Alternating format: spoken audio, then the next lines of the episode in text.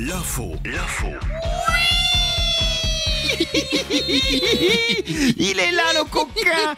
Euh, Mika pour l'info, oui bien entendu, et il n'y a pas à dire, il n'y a que le sport pour nous procurer de telles émotions. Ah, vous avez oui. peut-être vu le match hier, la qualification de la France, quart de finale de la Coupe du Monde après sa victoire sur la Pologne, 3 buts à 1 et on croisera le fer avec les Anglais, nos meilleurs ennemis samedi à, 20h. Alors une fois que c'est dit tout ça, petit flashback.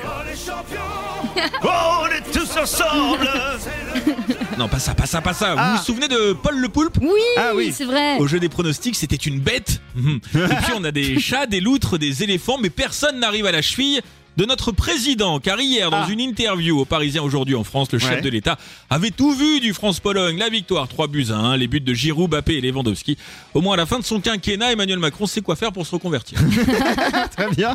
Et justement, tu nous as trouvé euh, un job de rêve un petit peu particulier. Oui, alors c'est pas poulpe, mais ça pourrait donner des idées à certaines villes de France. À New York, la mairie de la plus grande ville des États-Unis recherche un directeur du programme de réduction du nombre de rongeurs. Ah ouais.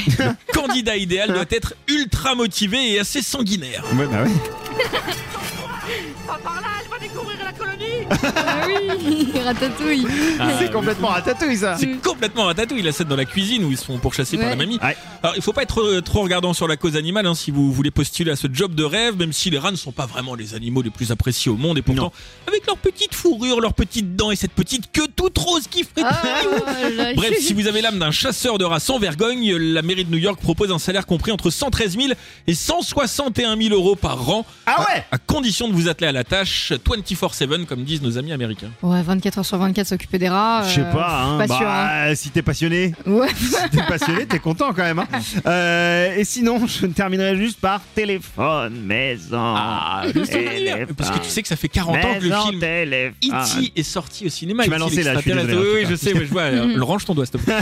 Donc 40 ans que le film E.T. à l'extraterrestre est sorti au cinéma. Ouais. Mais ça fait 68 piges que dans le Vaucluse, une commune a pris les devants direction Châteauneuf-du-Pape, où il n'y a pas que du pinard.